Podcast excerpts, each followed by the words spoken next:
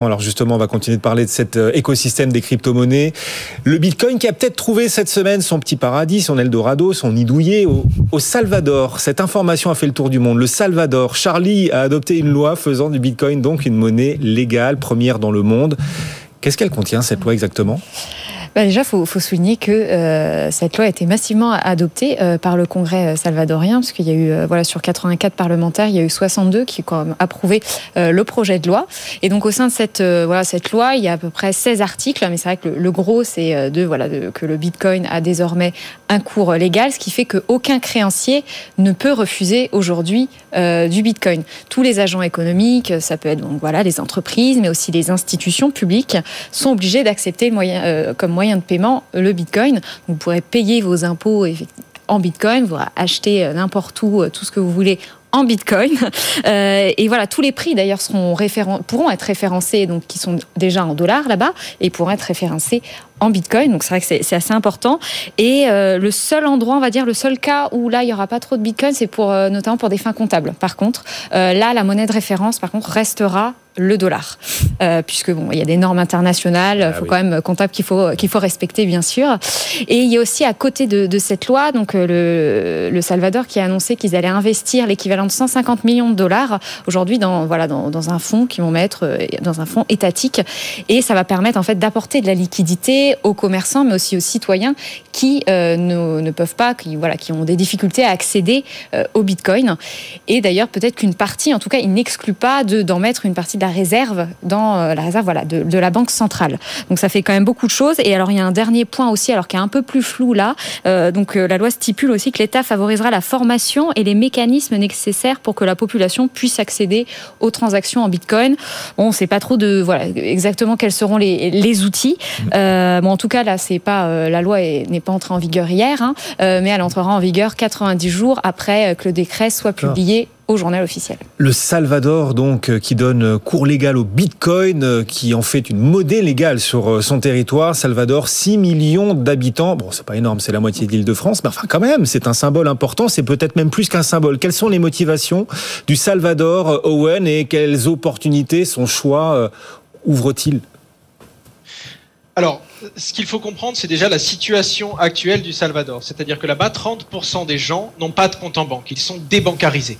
30% des gens n'imaginaient donc pas pouvoir échanger de la valeur plus loin que le bout de leurs bras. Rien que ça, l'accès à la technologie Bitcoin, qui permet d'échanger, euh, grâce à un discours finalement numérique, hein, euh, de la valeur un peu partout dans le monde, euh, rien que ça, c'est une révolution pour ces 30% de personnes qui n'avaient pas sur place accès au système financier. La deuxième chose, c'est le fait que un cinquième du PIB de ce pays provient d'une activité qui est générée grâce à l'argent des expatriés, des euh, personnes généralement qui sont parties à l'international et qui renvoient des fonds à leur famille sur place. Rien que ça, ce qu'il faut comprendre, c'est qu'il y a des intermédiaires qui permettent justement d'envoyer des dollars à l'international et à faire rentrer du coup des dollars dans le pays euh, du Salvador. Et en l'occurrence, ces entreprises vont prendre jusqu'à 50 de commission sur tous ces flux entrants. Ce que Bitcoin ne, fera absolument pas, évidemment. Donc, c'est principalement pour le, dialogue numérique et cette technologie que le Salvador se tourne vers cette monnaie. Il y a évidemment plein d'autres raisons, mais principalement, c'est ça que ça va permettre. Sachant que pour la volatilité du Bitcoin, qui reste un problème, hein, quelle que soit la nation qui s'intéresse au Bitcoin et qui veut en faire une monnaie légale, se doit de prendre en compte les, euh, les problèmes de volatilité de cette monnaie. Il y a des solutions qui sont en train d'être mises en place pour permettre aux personnes vivant au Salvador de changer à tout moment du Bitcoin en dollars et de se désexposer de cette, de cette volatilité. Donc en l'occurrence, c'est un premier gros signe dans le monde de, de la crypto-monnaie. Mmh. Euh, il y a des gens qui disaient que le Bitcoin n'était pas une monnaie, d'un point de vue des trois fonctions de la monnaie d'Aristote, c'en était une, mais c'était vraiment débattu. Euh, là, on peut répondre qu'au moins, quelque part, le Bitcoin est bel et bien une monnaie. Et pour beaucoup, ce n'est que le début, et c'est le premier domino de, de, différents pays qui pourraient s'intéresser à cette technologie. Surtout les pays rencontrant les mêmes problèmes. on va voir euh, justement quel pays pourrait euh, suivre le, le, Salvador. Le Salvador, on est content, on est content pour les Salvadoriens. Enfin, ils sont 6 millions sur 6 milliards d'individus sur Terre. Vincent, comment est-ce que vous avez accueilli oui. cette nouvelle du Salvador qui accepte le Bitcoin comme monnaie légale désormais. Oui, pour compléter rapidement toutes les choses intéressantes qu'a dit Owen, effectivement, c'est le premier pays qui accepte euh, en tant que monnaie officielle un, un currency au token de, la blockchain publique. Moi, je vois plusieurs choses. pour le Salvador, ça va créer une alternative de financement parce que le Salvador ne renonce pas au dollar, le Salvador ne renonce pas au euh, système bancaire.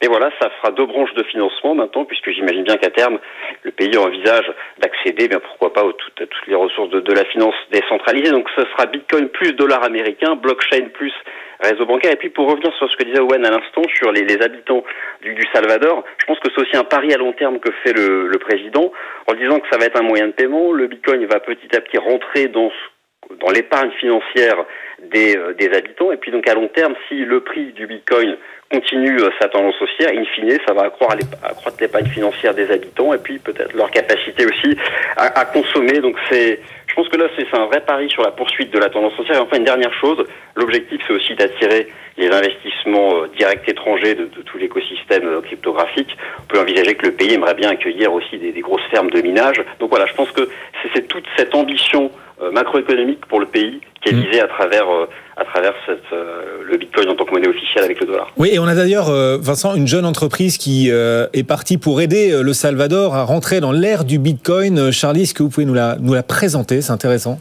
Oui, ça s'appelle Strike, donc S-T-R-I-K-E, et c'est une application américaine. C'est une start-up qui a, qui a monté ça qui s'appelle Zap. Et en gros, c'est un peu comme Lydia. Voilà, vous pouvez envoyer des fonds de façon instantanée, un peu partout, partout où vous voulez. Mais contrairement à Lydia, qui est basée sur un réseau bancaire classique, là, elle est basée sur le réseau, le protocole Bitcoin. Euh, et donc, ce qui fait, alors, vous pouvez envoyer des euros, vous pouvez recevoir des dollars, enfin, plein, plein de monnaies. Euh, et ce qui est intéressant, en fait, derrière cette application, c'est qu'ils exploitent une technologie, alors attention, qui s'appelle le Lightning Network, qui est en fait une surcouche de Bitcoin, du protocole, et en fait qui, qui a de, de, gros avantages. Et d'ailleurs, il y a plusieurs entreprises dans le monde qui travaillent sur cette technologie, dont une française d'ailleurs qui s'appelle A5. Et, euh, et, donc en fait, elle permet notamment d'envoyer énormément de transactions, alors qu'aujourd'hui Bitcoin c'est limité à 3 à 5 transactions environ par seconde. Elle permet aussi cette techno euh, de voilà de faire de l'instantané, ce qui n'est pas non plus le cas pour Bitcoin puisque c'est environ 10 minutes pour pour faire passer une transaction, ce qui est assez long. Et elle permet en plus, surtout d'ailleurs, de faire baisser les frais de, de transaction, puisque aujourd'hui, bon, les frais de transaction sur Bitcoin varient, mais là, on est autour de voilà quelques quelques dollars, quelques euros. Et aujourd'hui, alors via voilà Lightning Network de, Strike, on est à 0,00026 euros, par exemple. on est vraiment très bas. Donc, elle vient complètement, en fait, euh, on va dire disrupter, si on peut dire, les toutes les applications. Euh, donc, on parle beaucoup de rémittances qui sont Remitly, les Western Union, qui effectivement ont des grosses commissions, qui varient en fonction des pays et surtout des fois qui sont pas très très transparentes. Euh, donc voilà, c'est un beau positionnement. Alors après, évidemment, il y a la question de la variation du cours. Alors Strike dit que ils prennent en charge ce risque via notamment un partenariat avec un très gros, euh, une très grosse plateforme qui s'appelle Bitrex, donc qui fait énormément de volume. Donc c'est grâce à ça. Mais il faut pas oublier quand même que, que le risque zéro euh, n'existe pas. Ainsi le Bitcoin casse 50%, voilà, rapidement. Et enfin, cette, application est aussi intéressante parce qu'elle s'adresse aussi aux Donc il y a le côté B2B oui. où elle permet aux marchands d'accepter toutes les monnaies euh, qu'elle veut dans le monde, dont d'ailleurs le Bitcoin. Voilà, ça servira notamment euh, au Salvador. Et voilà, pareil, ça permet de, voilà, de recevoir instantanément et mmh. ça permet aussi de ne, de ne plus passer par les, les Visa et Mastercard et donc de payer euh, beaucoup moins de commissions. Une application de micro-paiement, donc voilà. euh, Strike, qui aidera sans doute aussi le Salvador à faire émerger davantage encore le Bitcoin sur son, sur son territoire. Et pas que le Salvador, bien sûr, hein, ça s'utilise partout, partout. on imagine. Voilà. L'écosystème qui continue donc de se constituer et vous venez en témoigner les uns les autres chaque semaine dans ce rendez-vous sur BFM Business, les pros des cryptos. On rappelle à ceux qui veulent investir dans les cryptos que c'est de la diversification ultra diversification, on n'y investit que l'argent dont on n'a pas besoin, c'est vrai pour d'ailleurs un certain nombre de placements. Alors il y a un autre signe qui ne trompe pas, c'est l'annonce de Ledger qui a elle aussi fait le tour du monde cette semaine, c'était hier le tour du monde de la tech et des cryptos puisque Ledger, champion français, a annoncé une levée de fonds de 380 millions de dollars, ce qui va en faire une licorne, hein, ce qui valorise un milliard et demi de dollars. Ledger, nouvelle licorne française. Que propose Ledger? À quoi sert Ledger pour les usagers, Owen? Alors, Ledger propose ce que l'on appelle des hardware wallets. J'en tiens dans la main. Pour ceux qui ont l'image, ça, ressemble à une clé USB en apparence, mais pour le coup, c'est un petit peu plus complexe que ça. Pour comprendre à quoi ça sert, il faut comprendre ce qui se passe quand on crée un compte sur la blockchain. En l'occurrence, la blockchain nous attribue deux clés. Une clé publique et une clé privée. La clé publique, on peut voir ça un petit peu comme un RIB. Pour que ce soit très parlant, c'est l'adresse qui va permettre aux gens d'aiguiller des fonds vers notre compte à nous. Ensuite, une fois que ces comptes sont arrivés, quand son propriétaire veut dépenser des fonds qu'il y a sur sa clé publique, là, il se doit de fournir son mot de passe que l'on appelle la clé privée. En l'occurrence, cette clé privée, c'est un petit peu le secret que doit avoir chaque propriétaire de crypto-monnaie. Il se doit de la protéger. Il y a différents portefeuilles qui vont protéger cette clé privée, mais les plus connus et les plus euh, résistants sont hors du réseau, donc déconnectés d'Internet. Comme ça, au moins, quelqu'un qui est dans le réseau ne peut pas obtenir ce mot de passe et le dérober. Et en plus de ça, détenu dans un hardware wallet, donc hardware comme c'est quelque chose de physique que je tiens entre les mains. Et ça va permettre en quelque sorte de dialoguer avec la blockchain, de prouver que je suis bien le propriétaire de cette crypto-monnaie qui se trouve sur telle clé publique, mais sans avoir à montrer ma clé privée et en limitant au maximum son exposition et donc les chances que quelqu'un arrive à me la dérober. C'est vraiment ce que fait l'aide il y a différents modules, mais leur cœur de métier repose dans la sécurisation euh, d'assets numériques. Vous venez nous le montrer, hein, ce wallet, pour ceux qui nous suivent à la télé. C'est voilà, vous nous le remontrez, c'est tout petit. Pourquoi une, pourquoi une levée de fonds de 380 millions de dollars, Charlie? Bah, C'est quand même aussi pour, euh, pour se diversifier, parce qu'aujourd'hui, voilà, comme Owen le dit, c'est beaucoup, c'est un hardware wallet. Alors, il s'adresse à la fois aux particuliers, euh, ils en ont vendu, je crois, plus de 2 millions déjà, et il s'adresse aussi maintenant aux entreprises, parce que les entreprises aussi qui achètent des cryptos ont besoin de les sécuriser, et même euh, vraiment beaucoup. C'est quand on a quelques milliards, euh, c'est quand même important. Euh, et en fait, là, ils vont se diversifier parce que c'est bien de vendre du hardware, mais, on sait qu'aujourd'hui, ce qui fait aussi, voilà, que les entreprises sont rentables, voilà, c'est quand même d'avoir des revenus récurrents. Voilà, en tout cas, au moins de se diversifier. Et là, ils ont déjà lancé en 2020, c'est Ledger Live, qui, est en fait une plateforme d'échange aussi de, crypto et qui permet aussi d'ailleurs de placer ces crypto-monnaies. Ils l'ont fait en partenariat avec ces CoinFine. et voilà, et ça, ça marche plutôt bien. Hein. Ils ont, je crois, 1,5 million d'utilisateurs. Bon, alors après, je sais pas si Owen va me contredire, mais quand, quand on a un ledger, souvent on est obligé d'avoir euh, le ledger live, en fait. Donc, euh, j'imagine qu'ils comptabilisent aussi euh, ça, d'où le chiffre important. Mais alors, d'après le patron de Ledger, ça, ça, ça génère déjà 20% de chiffre d'affaires depuis 2021. Et il voudrait que ça grappe à 50%. Et ils imaginent encore d'autres euh, types de services, notamment en finance décentralisée. Alors on n'en sait pas encore beaucoup plus, mais voilà, c'est tous ces produits euh, financiers qui sont basés sur la blockchain. On parle beaucoup de prêts crypto, etc. Et c'est un marché aujourd'hui qui a plus de 60 milliards euh, de dollars. Et voilà, donc il y a beaucoup, beaucoup de projets. Il y a même un très, très gros projet secret euh, dont on nous parle depuis des mois dans, la communauté, mais on ne sait toujours pas ce que c'est.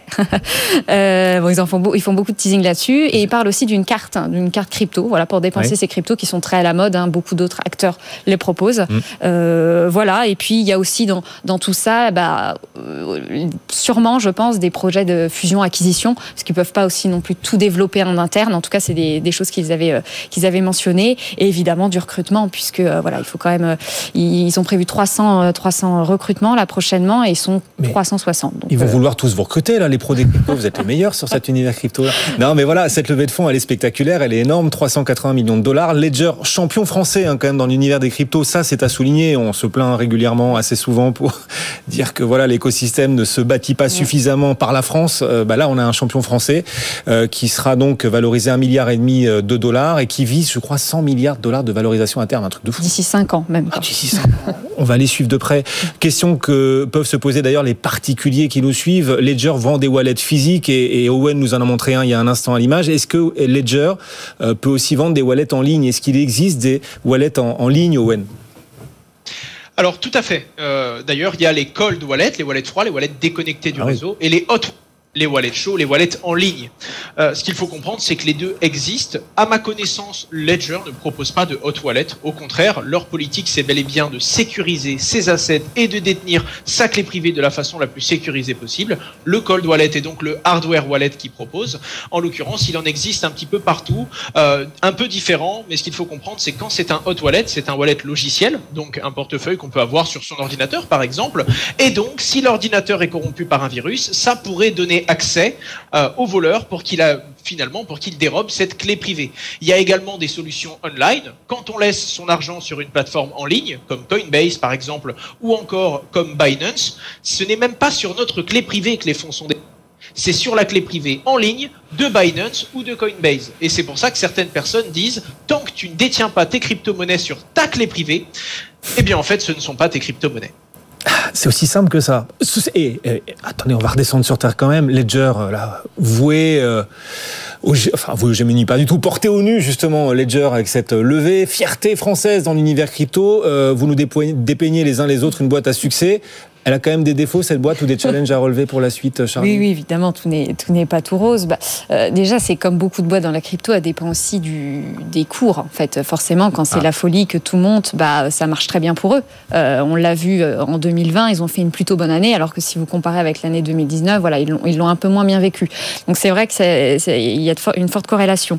ensuite, ils ont eu quand même une, une, fuite de données aussi en 2020. Il y a eu énormément de mails de clients de Ledger qui, voilà, qui ont, mmh. qui ont fuité. Euh, bon, leurs fonds étaient, étaient toujours bien en sécurité, mais euh, vous avez quand même tout, voilà, toute votre base de données euh, qui est dans la nature et qui, qui peut servir ensuite à faire du phishing. Et donc, on rappelle toujours qu'il faut toujours bien garder justement sa clé privée. Souvent, on la note sur un petit bout de papier. Voilà, vous, vous la donnez à votre grand-mère, à, qui vous voulez. voilà, pour être sûr de, de, ne rien perdre. Pas qu'elle ait trop de mémoire. et, euh, et, ensuite, euh, je dirais peut-être euh, peut-être concurrence, peut-être sur le marché du, professionnel, parce qu'ils sont très focalisés sur particulier. Tout le monde les connaît. Enfin, je veux dire, voilà, quand on parle de conservation de crypto, tout le monde pas de sécurisation, on dit voilà Ledger. Mais sur le B2B, ils sont pas encore hyper présents, et on sait qu'il y a énormément d'acteurs et plutôt des, institutionnels qui travaillent d'ailleurs sur des projets voilà de, conservation, de sécurisation, de crypto. Il y a déjà beaucoup d'annonces ces dernières semaines. Owen, il nous reste 30 secondes qu'est-ce qu'on peut ajouter Les prochains challenges pour euh, ce champion français des cryptos qu'est Ledger? Premièrement, le changement d'échelle. Vu leurs objectifs, ils vont devoir encore et encore changer d'échelle. Et quand on a une production à base de hardware, le changement d'échelle est compliqué parce que ça passe par un changement d'échelle d'infrastructure. Je pense évidemment euh, de façon objective, que c'est l'un de leurs gros objectifs. La deuxième chose, c'est que dans la crypto-monnaie, tout ce qui importe, c'est le volume. Comme c'est décentralisé, les gens choisissent par quelle plateforme centralisée ou décentralisée ils passent. Ledger a pris une place importante parce qu'énormément de gens utilisent leur technologie. C'est l'une des plus utilisées au monde pour sécuriser de la crypto-monnaie. Et donc, ils se doivent de proposer des services additionnels, performants, s'ils veulent pouvoir optimiser leurs chiffres et monter jusqu'à ces fameux 50% de, de, de, de d'exploitation sur, sur leur chiffre d'affaires. Voilà les enjeux des crypto-monnaies décodés par euh, nos experts, les pros des cryptos chaque vendredi. Merci beaucoup Owen Simonin, alias Asher et sa chaîne YouTube, bien évidemment. Un grand merci à euh, Vincent Gann depuis TradingView France et puis un merci particulier à Charlie, Charlie Perrault, journaliste au Journal du Net qui m'aura accompagné pendant quelques semaines sur ce rendez-vous des pros des cryptos, architecte à mes côtés de ce, de ce rendez-vous, voilà, pédagogique pour essayer ouais, de mettre la France, les Français aussi sur les rails de cet enjeu euh, d'avenir que sont les, les crypto-monnaies. Un grand merci Charlie de nous avoir accompagnés. On vous souhaite bon vent pour la suite. Vous avez un avenir sympa devant vous, on le sait, et on va vous retrouver très rapidement. Le CAC 40 est en hausse de 0,7%, 6594 points. On se retrouve dans un instant. Le club à suivre, on va aussi suivre dans la prochaine demi-heure la clôture des marchés en Europe. À tout de suite.